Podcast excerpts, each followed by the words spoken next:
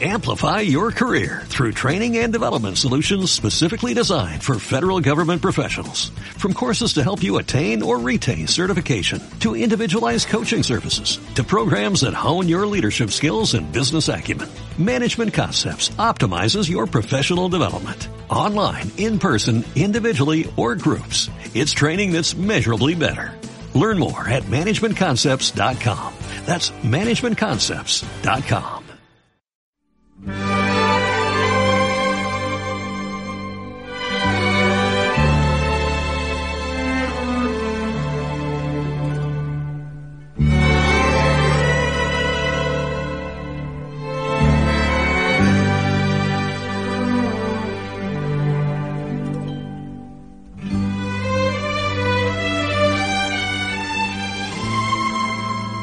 Muy bienvenido, amigos y amigas de Candil Radio. Después de un par de semanitas con redifusiones, aquí estoy otra vez para traeros novedades teatrales. Que no me he ido, ¿eh? No os preocupéis. Desde luego ya me conocéis, muchos de vosotros. Soy Mari Carmen García y como estoy loca por el teatro y por la radio, os traigo cada jueves la mezcla de ambas cosas. Ya van cinco temporadas en las que podéis escuchar este programa, Candilejas. Es los jueves a las 8 de la tarde en Candil Radio y a partir del viernes en formato podcast, tanto en la web de la emisora como en iBox. En esta última plataforma podéis encontrarnos como Candilejas Teatro en Candil Radio. Ahí están todos los programas ya emitidos, no falta ni uno, de los 105 que llevamos ya y con este de hoy 106. Pero Candileja no solo está en la radio y en los podcasts. Gracias a las redes sociales os hago llegar información sobre cada programa, imágenes, noticias y también la música. Venga, poneos a buscar nuestros perfiles en Facebook, Instagram y Spotify. Ya estáis tardando. Hechas las presentaciones pertinentes, como cada semana, por si hay alguien nuevo al otro lado de, de las ondas, ahora toca meternos en harina. Hoy voy a hablaros de teatro, como siempre, pero también y sobre todo de circo. Por Candilejas ya han ido pasando la danza, la ópera, la zarzuela, el radioteatro, los cuentos dramatizados y otras artes escénicas. Pero me faltan algunas, claro. Por ejemplo, el circo. Aunque no quería acercarme a este mundo de cualquier manera, quería esperar a, a poder hacerlo de la mano de expertos y entrando de lleno bajo la carpa. Bueno, no necesariamente bajo una carpa, porque el circo permite espacios variadísimos y propuestas casi infinitas, como veremos a lo largo de este programa y el siguiente. Tengo que reconocer que a mí el circo nunca me había tirado mucho, el circo clásico quiero decir, pero sobre todo después de preparar este programa ya soy una conversa absoluta. Y estoy segurísima de que a gran parte de vosotros os va a pasar lo mismo. Si consigo convenceros, habré logrado seguramente el más difícil todavía.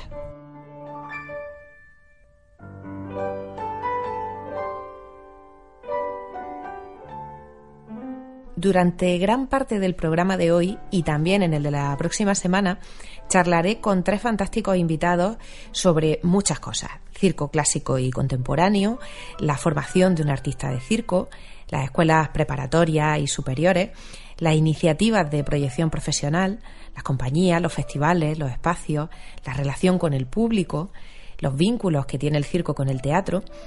En fin, que va a ser, yo creo, un recorrido interesantísimo y enriquecedor, tanto para expertos como para profanos.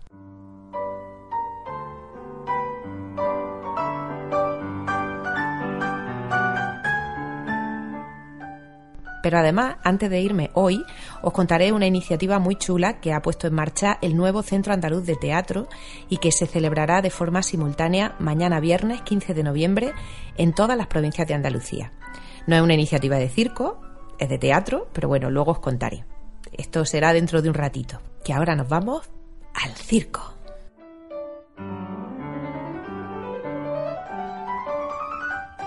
En estos dos programas escucharemos música compuesta para circo, temas más clásicos, orquestales y otros más contemporáneos y cercanos a la música electrónica. Para todos los gustos, vamos. Pero para empezar, y como cuarentañera que soy, me vaya a permitir que traiga candileja a quienes para mi generación y la inmediatamente anterior, al menos en España, eran, bueno, significaban el circo con mayúsculas. Y no, no estoy hablando mm, de Pinito del Oro, de Charlie Rivel, o bueno, qué sé yo, de Ángel Cristo. Me refiero, por supuesto, a Gaby, Fofó y Miliki, los originales payasos de la tele, la saga familiar más conocida del mundo del circo en nuestro país y en gran parte de Latinoamérica, la familia de los Aragón. Y para entrar en materia, pues qué mejor que uno de sus temas estrella. Quien diga que no lo ha cantado es que no ha tenido infancia. Había una vez un circo. Falta un minuto para que comience la representación. Apagad vuestros teléfonos móviles y sed bienvenidos al mayor espectáculo del mundo.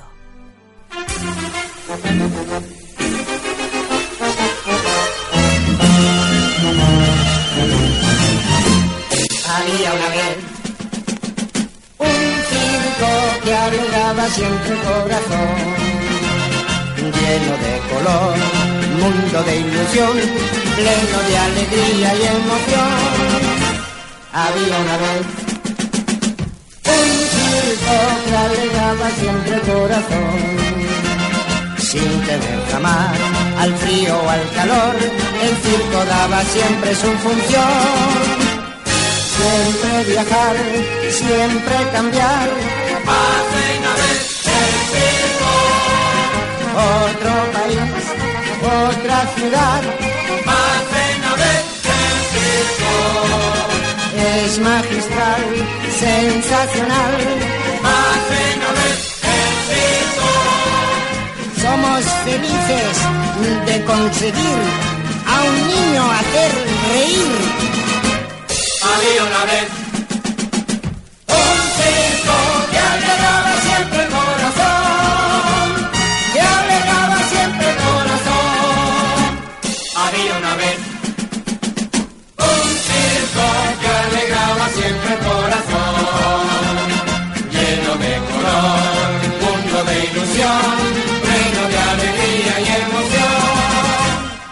Una vez un circo que alegraba siempre el corazón.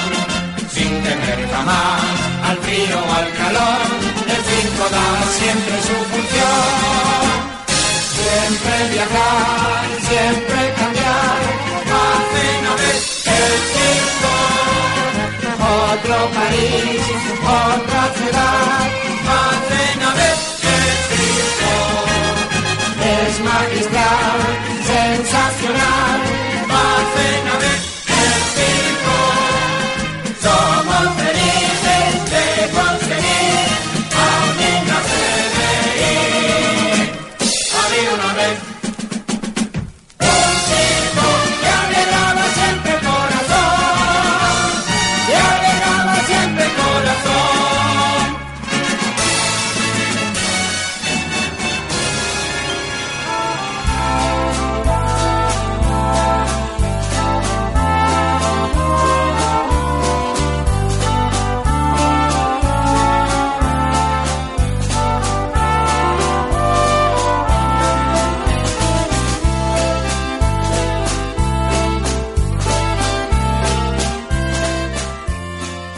Dos programas que voy a dedicar al circo contemporáneo no se podían haber gestado en otro sitio que no fuera una escuela de circo. Allí donde todo comienza, donde la dureza del entrenamiento convive con la magia de la creatividad, donde se moldean los músculos y los cerebros de quienes serán los artistas de circo del futuro.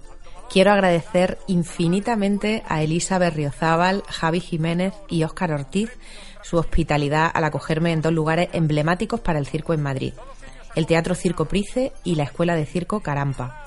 En esta última hicimos la entrevista, que vaya a poder escuchar, en su centro de documentación, rodeado dentro de él de libros, discos y carteles de circo que representan la historia de este maravilloso género, y fuera de carpas de entrenamiento y roulottes, donde están pues todas las instalaciones de la Escuela Carampa.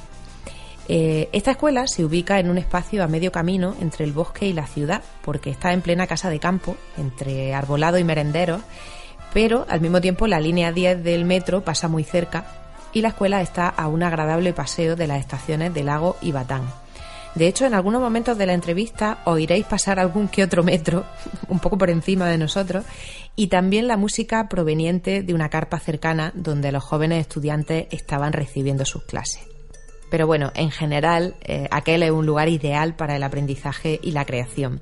Y también la exhibición, porque desde hace muchos años la Escuela de Circo Carampa organiza sus circabarets, espectáculos que reúnen en su sede a diferentes artistas de circo y variedades. Se hacen con una periodicidad mensual o bimensual y están abiertos a todo tipo de público.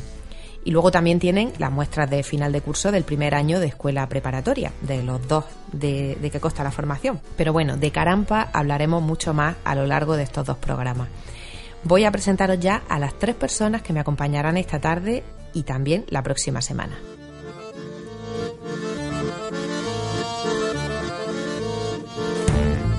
Los tres profesionales que he invitado en esta ocasión a Candileja llegaron al mundo del circo de manera un tanto casual, como nos contarán ahora.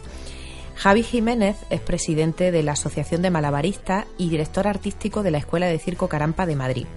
También es director del proyecto Crece, del que nos hablarán ampliamente esta tarde tanto él como mis otros dos invitados. Bueno, yo siempre digo que llegué de casualidad. Hice un taller de marionetas pensando en hacer cumpleaños para niños. Y después de ese taller de marionetas, el que lo daba me dijo que si quería trabajar con él y me puse a trabajar con él.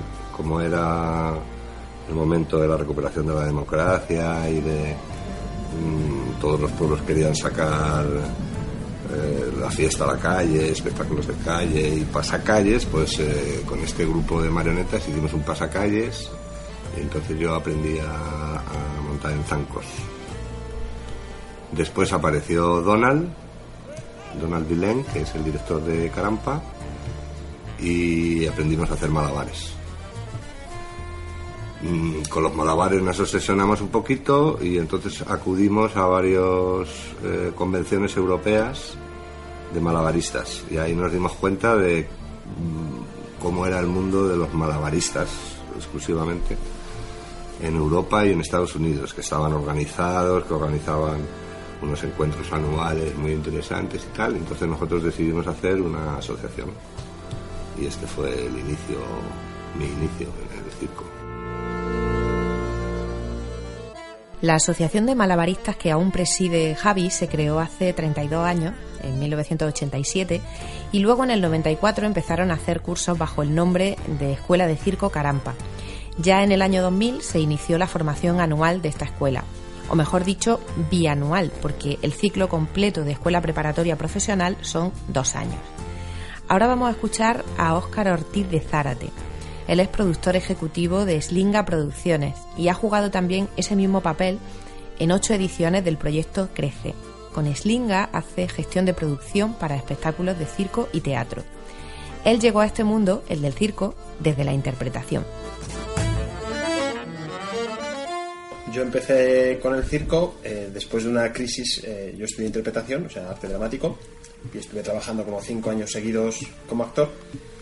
Y llegó eh, desierto, ¿no? Nadie llamaba, no salía trabajo. El Circo Price justo estaba haciendo una producción de circo propia, muy grande, eh, y necesitaban mozos de pista.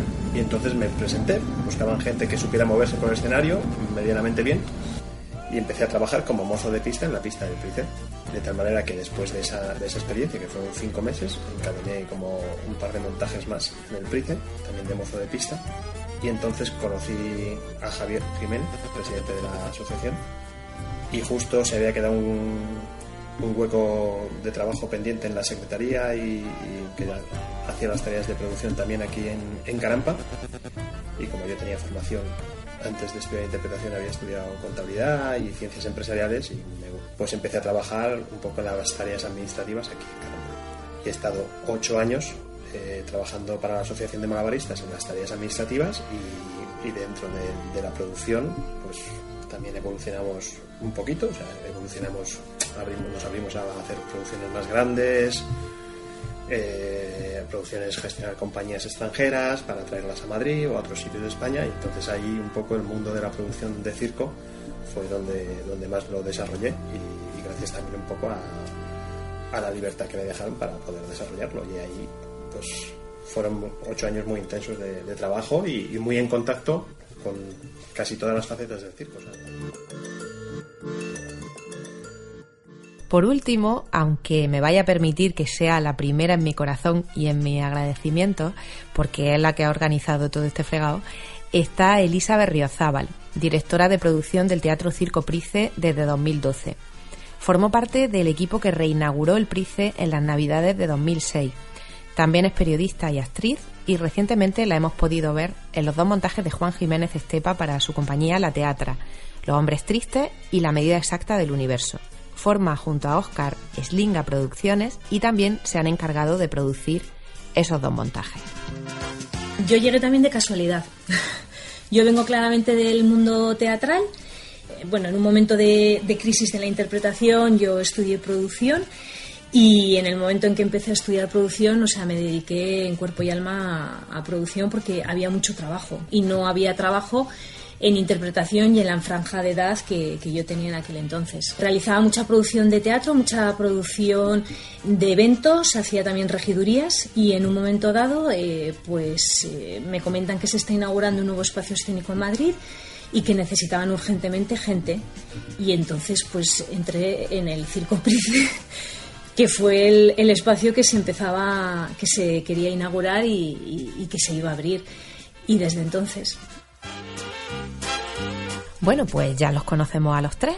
Ahora vamos a hablar de circo.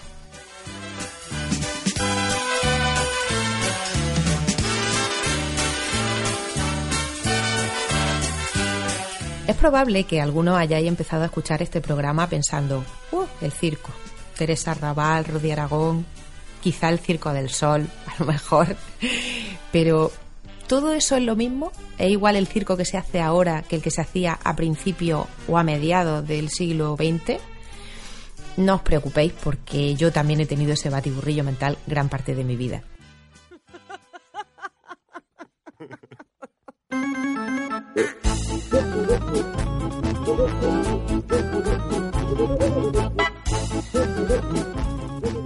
En el blog alegramag.info, la famosa escritora Lucía Echevarría publicó un post en el año 2016 después de asistir a una función del proyecto Crece en el Circo Price de Madrid, y empezaba diciendo lo siguiente.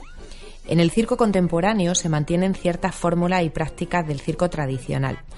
Las piruetas, los saltos mortales, el trapecio, la cuerda floja y los malabares siguen ahí. Pero en el circo contemporáneo se añade danza, teatro, escenografía, dramaturgia, pregunté a mis invitados qué diferencia hay entre la concepción clásica del circo y la actual, la contemporánea, la que se puede ver bajo una carpa, pero también al aire libre, en un teatro o en un espacio estable como es el Teatro Circo Price. Y lo primero que destacaron fue lo mismo que decía Lucía Echevarría en aquel artículo. Es decir, que el circo clásico es una sucesión de números que se presentan uno a uno. El trapecio, los malabares, ahora los payasos, ahora los equilibristas, mientras que el circo contemporáneo tiene un componente más teatral, con un argumento, una historia, digamos, un hilo conductor. En segundo lugar, una diferencia muy importante está en el tono, que en el circo clásico suele ser grandilocuente, aquello del el más difícil todavía o lo nunca visto, mientras que en el contemporáneo no tiene por qué ser así. Puede ser triste, poético, romántico, dramático, otra cuestión fundamental es la formación, que en el circo clásico suele ser familiar, aunque cada vez menos, y en el contemporáneo depende sobre todo de una estructura de escuela, como vamos a ver eh, un poco más adelante. El diario El País titulaba así el 22 de septiembre de 2008 un reportaje de Rosa Rivas sobre la primera edición del proyecto Crece. Las fieras, entre comillas, del nuevo circo de Madrid. Ni carromatos ni familias, la escena circense del siglo XXI bebe de toda la arte escénica. De todas formas, estas diferencias aún no están claras ni para el gran público ni para una parte muy concreta de él, los profesionales del resto de arte escénica, que al fin y al cabo también son públicos. El problema es que desde que nosotros estamos en este mundillo, o la gente en general, tiene una imagen del circo ya tan, tan, tan arraigada que es difícil cambiarles de idea, a no ser que hayan visto ya 20 o 25 espectáculos de lo que podríamos llamar circo contemporáneo.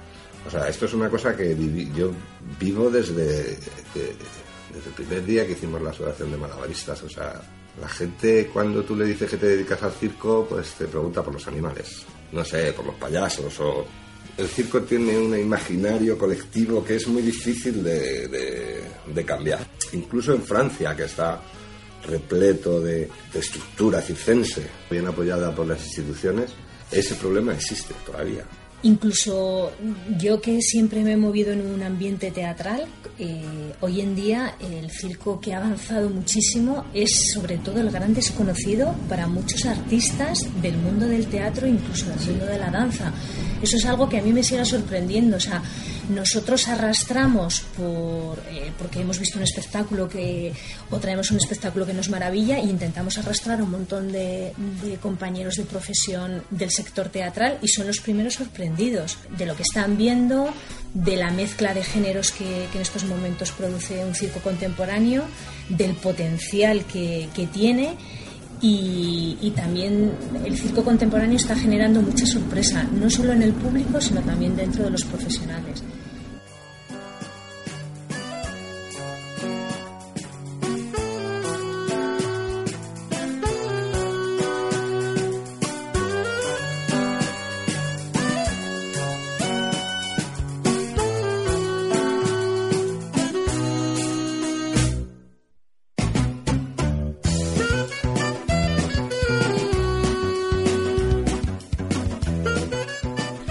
Aclarados ya algunos conceptos, vamos ahora con lo que se debe hacer para formarse como artista de circo.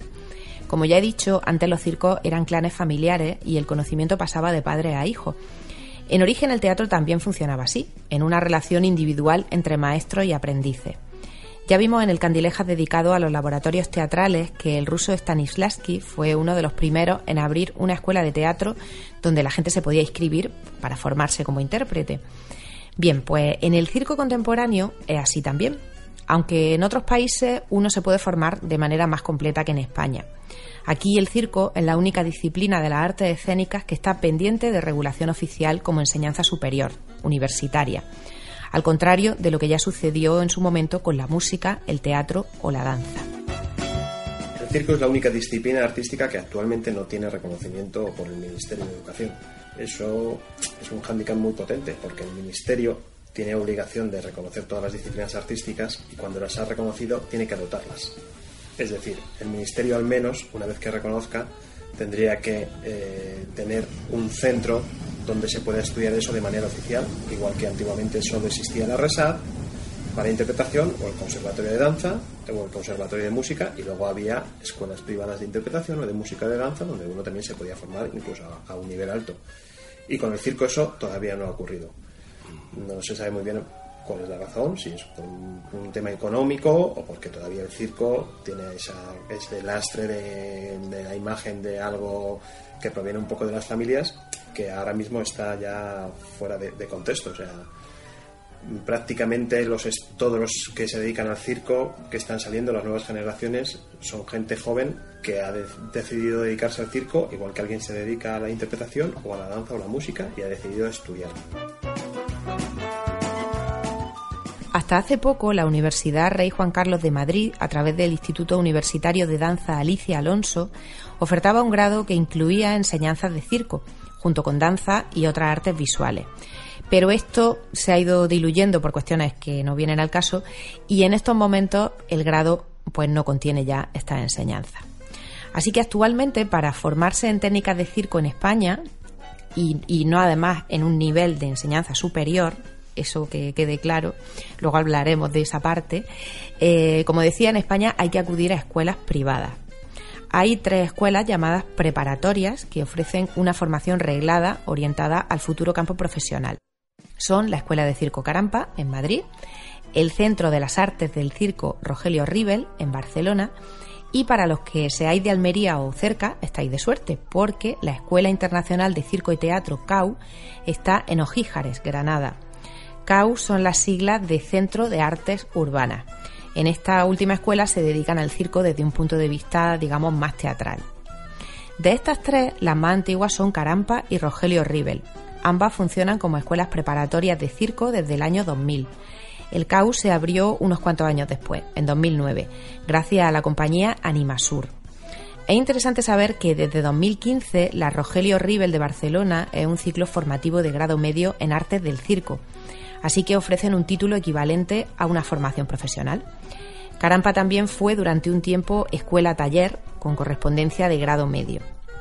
Pero bueno, para obtener información más concreta sobre los estudios que se pueden hacer en estas tres escuelas, por si tenéis interés o conocéis a alguien que lo tenga, lo mejor es que os dirijáis a sus respectivas webs, carampa.com, caugranada.es y escolacircrr.com. De todas maneras, lo más importante en estos casos no es el título, claro, sino la formación en sí. Para estructurar sus contenidos, estas escuelas se basan en las directrices de la FEDEC, la Federación Europea de Escuelas de Circo. La FEDEC ha hecho un trabajo muy, muy bueno para, para el circo porque ha hecho un trabajo muy exhaustivo, muy analítico sobre lo que estaban haciendo todas las escuelas, han hecho manuales, hay manuales en, en internet abiertos a, a todo el mundo. Han hecho un seguimiento muy, muy, muy potente de todas las escuelas, también un esfuerzo por integrar a cuantas más escuelas mejor, aunque no fuesen europeas. Y, la verdad ha modificado mucho el funcionamiento de las escuelas y, ha exigido a las escuelas que se lo tomen en serio y que, que den un trabajo, una enseñanza buena y profesional y seria. En una escuela preparatoria de circo se estudian muchas cosas. Por supuesto, las disciplinas principales del género, que aunque son numerosísimas, a grandes rasgos son cinco. Acrobacia, equilibrios, aéreos, malabares y clown. Así fundamentalmente está la acrobacia, pero que dentro de la acrobacia podrías encontrar muchos... Eh, están los equilibrios, que lo mismo, dentro de los equilibrios hay equilibrios con objetos o equilibrios sobre objetos. Están los aéreos, que también está el trapecio, el aro, la cuerda, las telas. Malabares, clown. Clown, que es como la parte más de interpretación, o de clown, o, el mimo. Pero luego hay muchísimas especialidades. en, en, acrobacia hay bastantes, porque también se podría decir que acrobacia es un poco todo. Es la base un poco del circo, pero habría muchísimos en, en las escuelas eh, ya superiores, por ejemplo, pues habrá una clase que sea solamente banquinas es un tipo de acrobacia, o portes, o aquí por ejemplo también hay portes como una clase eh, particular.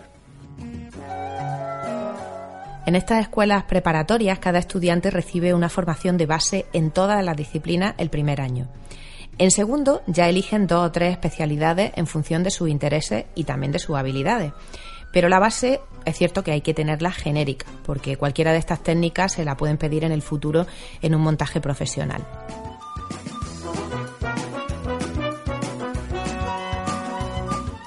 Pero la cosa no queda ahí. Esta formación contempla otras técnicas muy relacionadas, como la danza y la interpretación, fundamentales para un artista de circo, y también aspectos como nutrición, anatomía, producción, montaje, seguridad, maquillaje. Vamos, que esos dos años son muy intensos y para estudiar en una escuela preparatoria no vale cualquiera. Tienen que ser personas que tengan clara una vocación profesional por el circo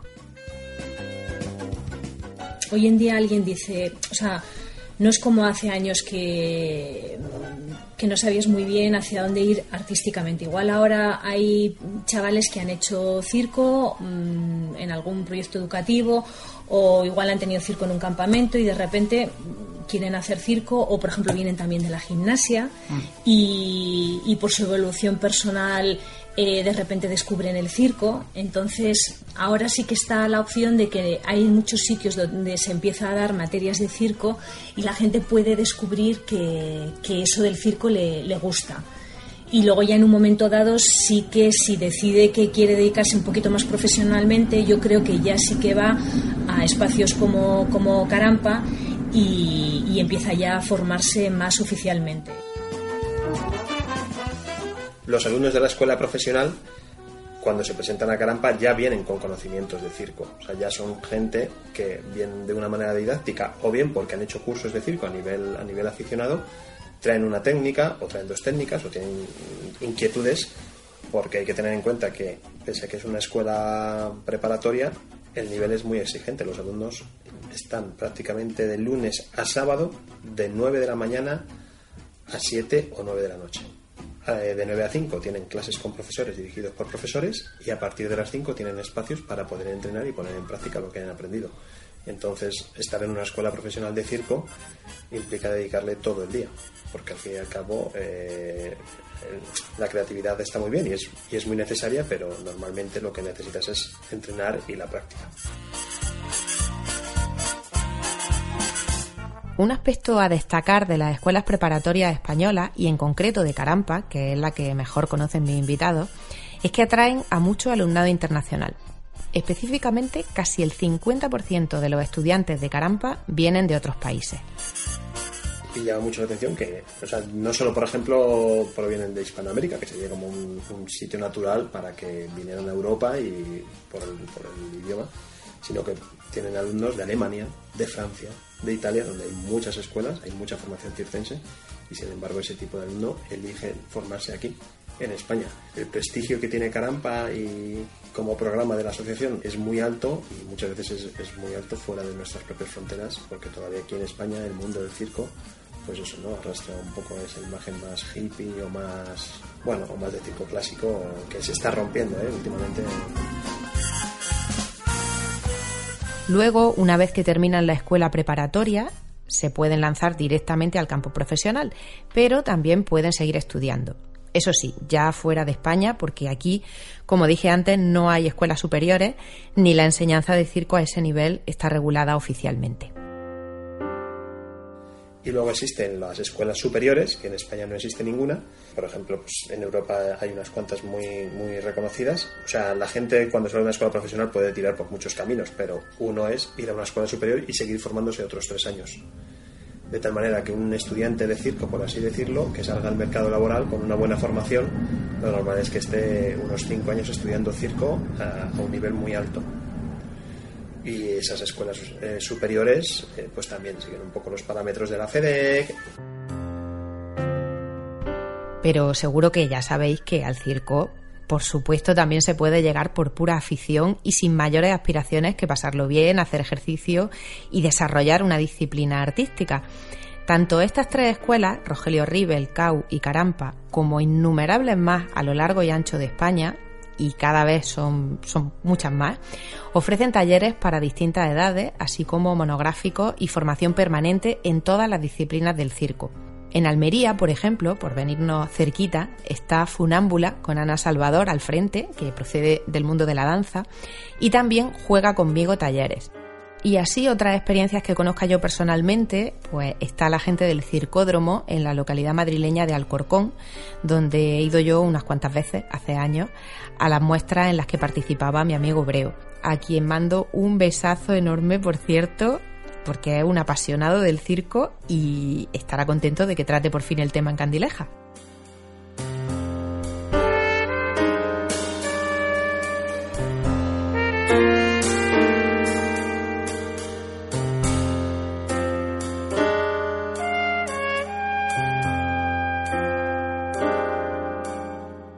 De lo que evidentemente teníamos que hablar en un Candileja dedicado al circo contemporáneo es el proyecto Crece.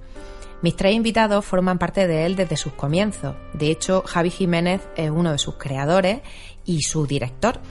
Además, los tres transmiten un amor tal por lo que crece significa que al escucharlos cuesta no vivirlo casi como si estuviera allí dentro de él. Crece existe desde 2008 y supone para unos cuantos artistas cada año tener su primera experiencia profesional. Está orientado a recién egresados de escuelas superiores de circo de cualquier parte del mundo y consiste en la creación, montaje y exhibición de un espectáculo de circo original y único en cada edición. En el año 2007, el actor y director de circo Marcus von Bachel presentó este proyecto al recién reinaugurado Teatro Circo Price de Madrid y más tarde lo asumió y lo adaptó el propio Javi Jiménez, que entonces trabajaba allí, en el Price. Gracias al apoyo técnico de la FEDEC, que hace una importante difusión para captar candidaturas, al respaldo económico del PRICE y a la presencia siempre fundamental de la Escuela de Circo Carampa, Crece echó a andar al año siguiente, en 2008, y nunca se ha detenido, aunque sí es cierto que el proyecto ha pasado por diferentes fases marcadas por la mayor o menor disponibilidad de presupuesto. Eh, Es verdad que el proyecto crece desde el Teatro Circo Price, se empezó apoyando Mucho. muy fuerte, apoyando además económicamente. La crisis eh, generó un parón y luego es verdad que el apoyo económico que el Teatro Circo Price se puede permitir al proyecto Crece es menor. O sea, por un lado, eh, el equipo entendemos que, que la crisis ha traído eh, muchos problemas y, y menos apoyos a ciertos proyectos, pero también el equipo del Price nos resulta un poco duro porque es increíble el potencial del proyecto y esos artistas que vienen al- a nuestro espacio y que están creando durante un mes eh, viven una época de transición entre su, su época de formación y lo que va a ser su etapa profesional. El proyecto Crece les permite trabajar en plena libertad y prepararse a lo que va a ser su futuro de, trabajo en una compañía o de trabajo con, futuros profesionales. En estos momentos, eh, debido a que nuestro apoyo económico es menor, eh, es verdad que el proyecto se ha podido resentir un poco. Eh, Sigue siendo un proyecto muy, muy potente gracias a, a que la Escuela de Circo Carampa lo, lo sigue potenciando.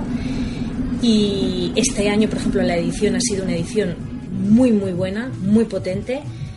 Y siempre decimos que es un proyecto que no hay que dejarle morir. Creo que, que- su potencial es inmenso.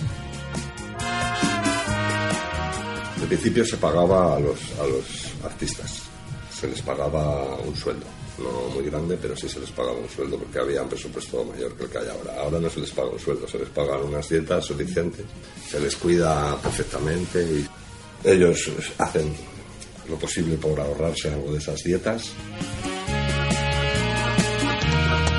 Durante esos años de parón en el apoyo económico del PRICE, el Festival de Circo de Castilla y León, que se celebra en Ávila, se interesó por el proyecto y se pasó a hacer allí de forma exclusiva durante dos ediciones. En aquellos momentos todo, la creación del espectáculo y dos funciones al aire libre y a la italiana, se hacían en el corto espacio de una semana.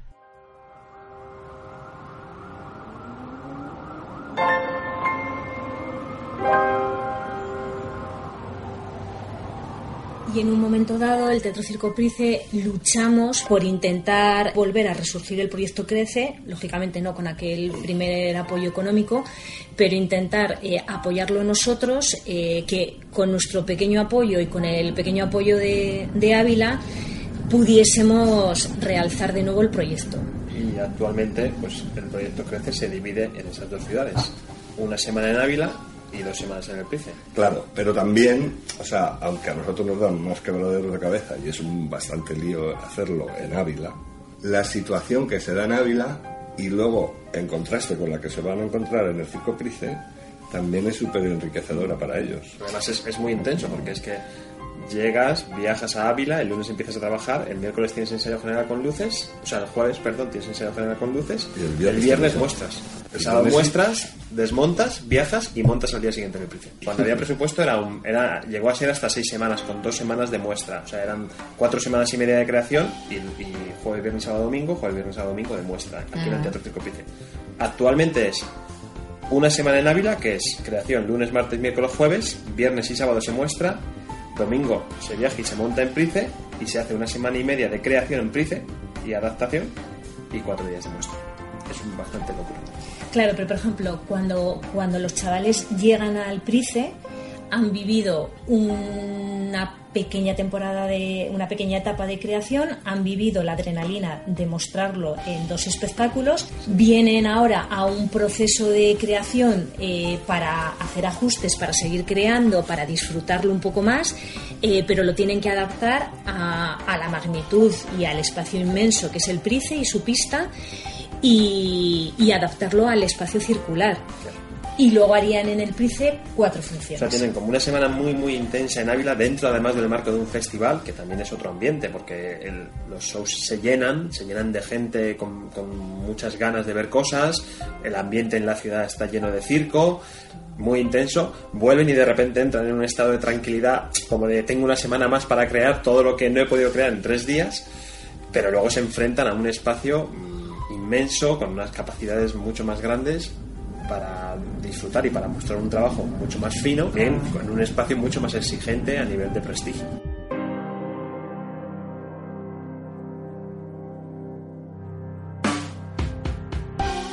Como cuentan mis invitados, esa mezcla de experiencia y de forma de trabajar en dos espacios tan distintos es muy enriquecedora para el proyecto y para sus participantes.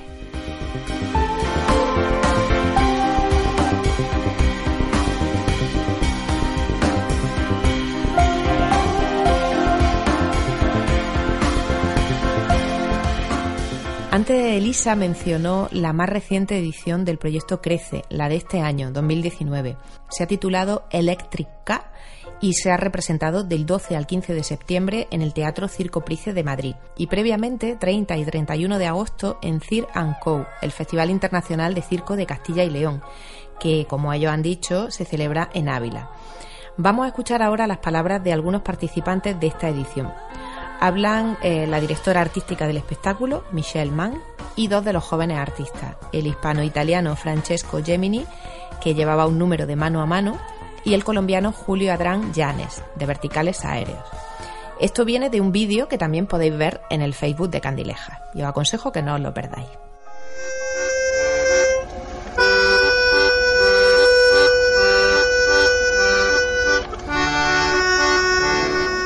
Realmente para mí Crece es bastante mágico. Es un gran experimento, es un riesgo artístico, pero sobre todo es una plataforma para los jóvenes artistas que vienen aquí a crear un espectáculo.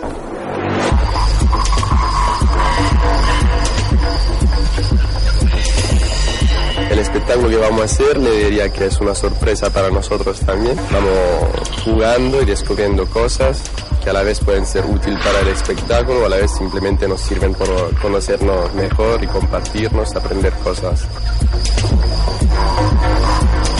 Es un encuentro de promesas del circo, de personas que, que sienten el circo como más allá de una profesión y es el juego de la imaginación y la percepción del público desde una realidad distorsionada.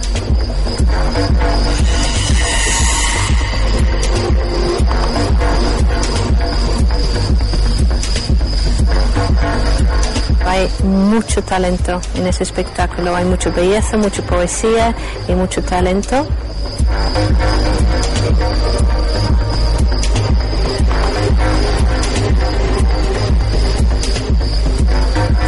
Porque, porque es un espectáculo increíble, hecho con mucha pasión, con mucho amor y, y que deja todo en el escenario y que les va a jugar con los sentidos increíblemente.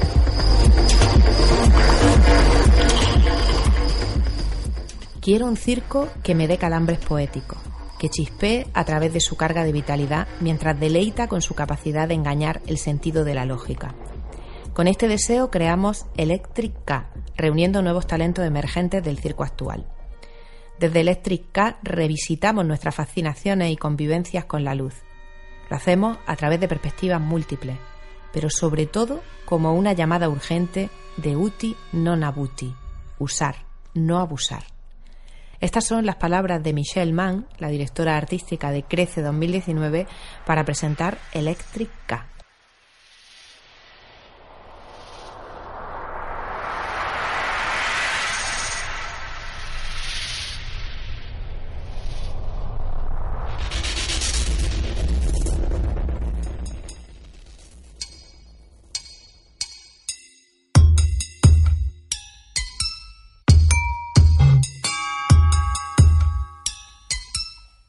El Crece ha tenido directores artísticos muy variados en estos 12 años.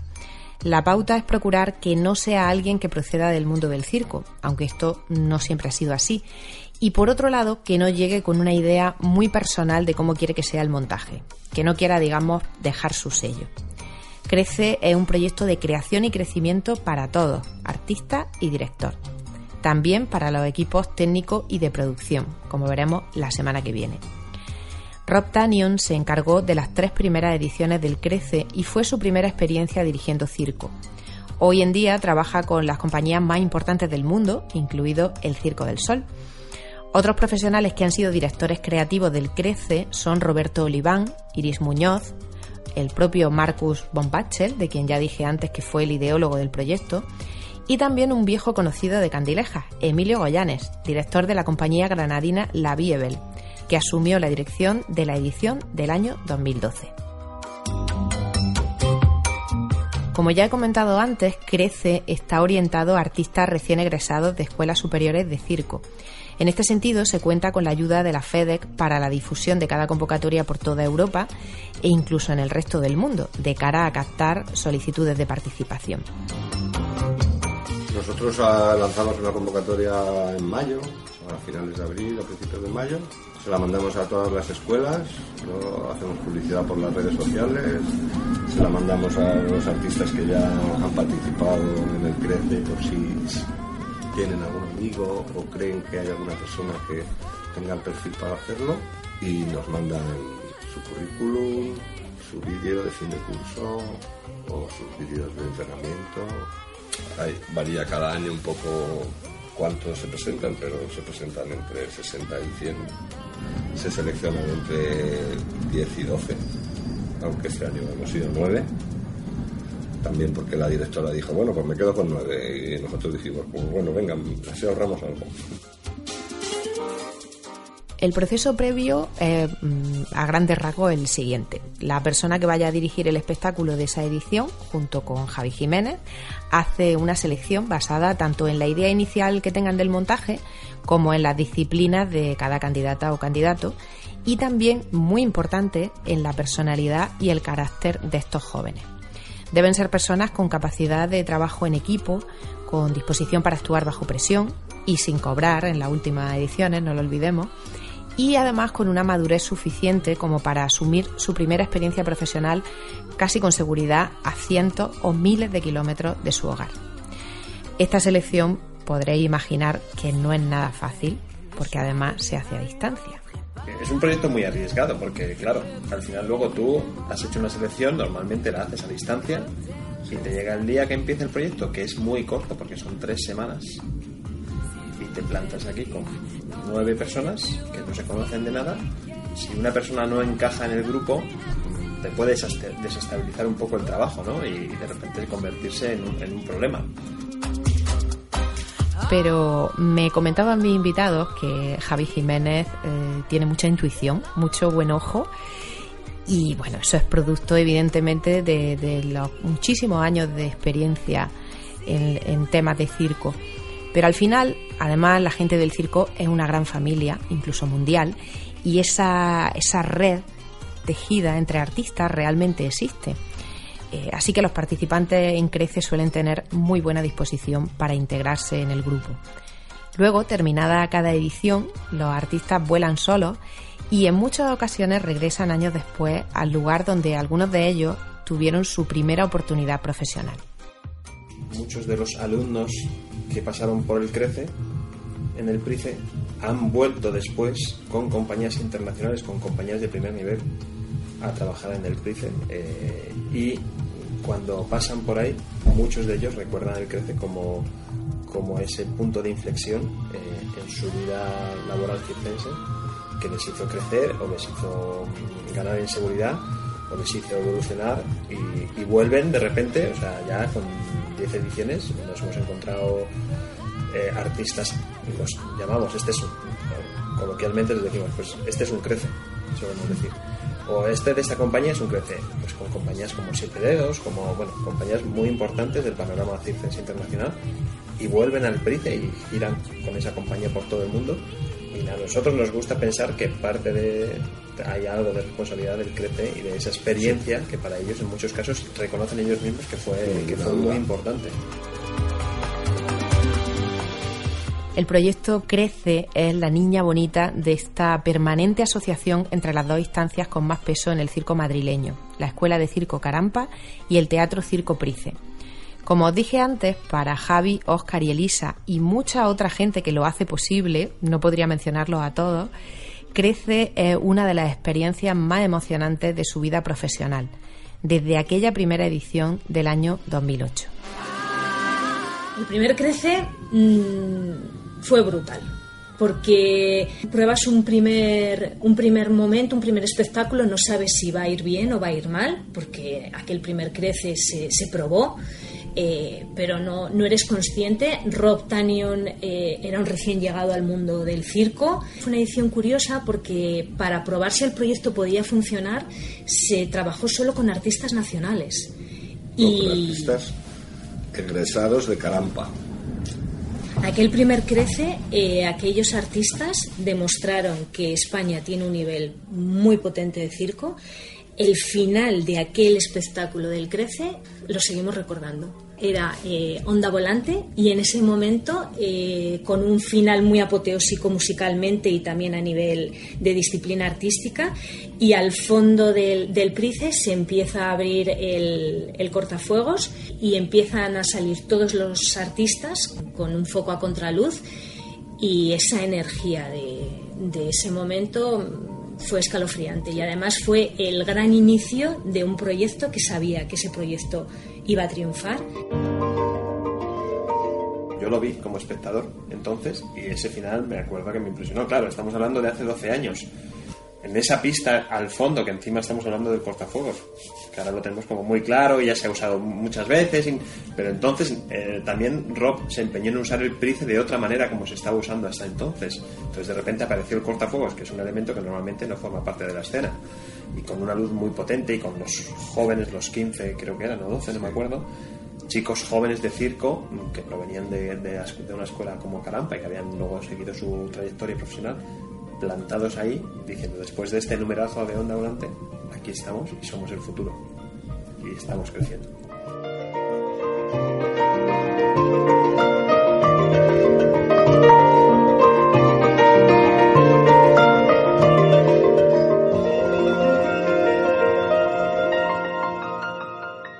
Bueno, pues hasta aquí la primera parte de este especial sobre el circo contemporáneo.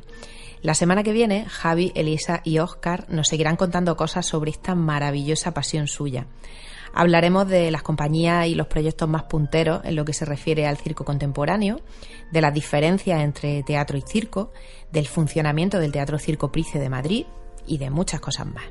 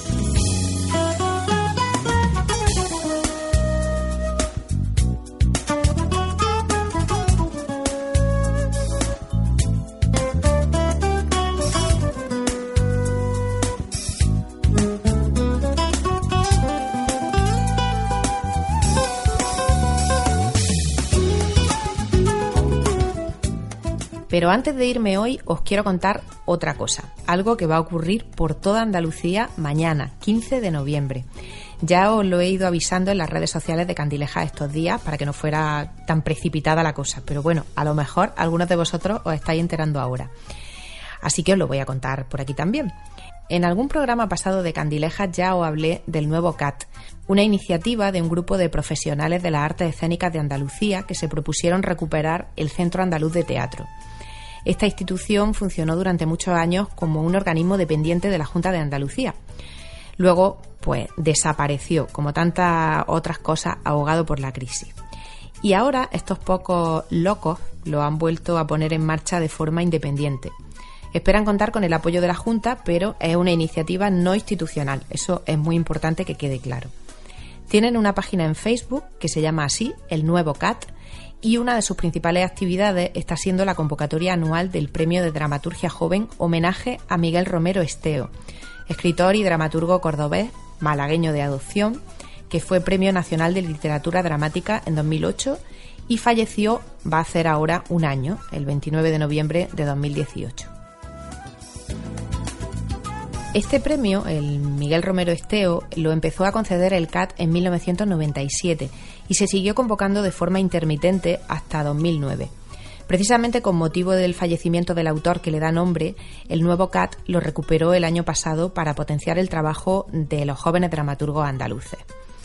En septiembre han salido las bases de la edición 2019-2020. Las podéis consultar, si tenéis interés, en la página de Facebook del nuevo CAT. Pero ya hicieron una el año pasado y resultó ganadora la unubense de Punta Umbría, Ruth Rubio, con su obra Los Ignífugos, Universo 29. Ahora, el nuevo CAT, para dar difusión al texto premiado, ha convocado lecturas escénicas simultáneas en todas las provincias andaluzas, en las distintas capitales y además en otras ciudades como Jerez o Algeciras. También en esta página del nuevo CAT en Facebook y en la de Candilejas podéis consultar exactamente los lugares donde se harán las lecturas. Todas ellas a cargo de iniciativas totalmente personales y altruistas. En Almería, la EMMA ha asumido el reto y Gemma Jiménez, responsable de las actividades teatrales de esta escuela, está dirigiendo el montaje que se podrá ver mañana, 15 de noviembre, a las 8 y media de la tarde, en la sala de ensayos de la propia Emma, que está en la planta sótano. Participamos como intérpretes Isabel Jiménez Caro, María García Alarcón, Mar París, Esteban Lazo y yo misma. Así que bueno, si os apetece venir a vernos y escucharnos, interpretar algunos fragmentos, algunas escenas de este texto de Ruth Rubio, porque no ha habido tiempo material para montar la obra entera, pues no os despistéis porque este espacio de la EMMA es muy pequeñito, caben apenas 25 personas. Y bueno, también os he informado estos días en redes sociales de la manera que tenéis de reservar. En el caso de que no, de que os quedéis fuera o, o que no podáis asistir, existe la posibilidad, no confirmada todavía, de que se emita en streaming tanto por YouTube como por la pantalla exterior de, la EMMA que da a la Rambla Obispo Vera. Así que bueno, tenéis múltiples posibilidades de asistir a esta lectura escénica. Y otra cosa que os quería contar, quería dejarlo para lo último y que me hace inmensamente feliz, es que tenemos la suerte de que la propia autora, Ruth Rubio, os va a animar a todos a acudir a la lectura que tengáis más cerca, sea la de Almería o la de otra ciudad andaluza cualquiera. Vamos a escucharla. Hola, soy Ruth y os animo a que vayáis a la lectura de Los Ignífugos, una especie de flash mob teatral que está organizando el nuevo CAD y distintos equipos de apasionados del teatro que se han prestado para el evento en cada una de las 10 ciudades andaluzas en las que va a hacerse la lectura y a los que les doy millones de gracias. Y nada, un abrazo enormérrimo a las oyentes y al equipo de Candilejas, que ya sabéis que os sigo la pista. Un besito. Pues muchísimas gracias a ti, Ruth, además de por tu mensaje, pues por ser oyente habitual de Candilejas. Ha sido una preciosa casualidad encontrarnos de esta forma. Intentaremos todos mañana, mm, por lo menos por la parte que me toca, digo, y de mis compañeros, dar vida a tu texto de la mejor manera posible. Y me voy ya, que hay que estar fresca para la lectura de mañana y además esto del circo contemporáneo da tanto de sí que para saber más tendréis que esperar a la segunda parte del programa. Nos despedimos con música de circo, claro que sí. A lo largo del Candilejas de hoy hemos escuchado ya, entre otros, algunos temas del doble CD In Memoriam Mario Barceló, que se editó en 2010 en homenaje al que durante muchos años fue el director de la orquesta del antiguo Circo Price de Madrid. Mis invitados me regalaron un ejemplar de este precioso trabajo que reúne grabaciones originales de la orquesta y también música original remasterizada. A este último grupo pertenece el tema con el que bajamos el telón y cerramos la carpa del Candilejas de hoy. Fiera Swing. En el circo contemporáneo apenas hay animales, así que este tema nos sirve también para cambiar definitivamente de ciclo y dar la bienvenida al circo del siglo XXI. Nos escuchamos el próximo jueves aquí en Candil Radio. Encendemos las candilejas y empieza la función a las 8 en punto de la tarde. Hasta entonces, besos, salud y mucho teatro.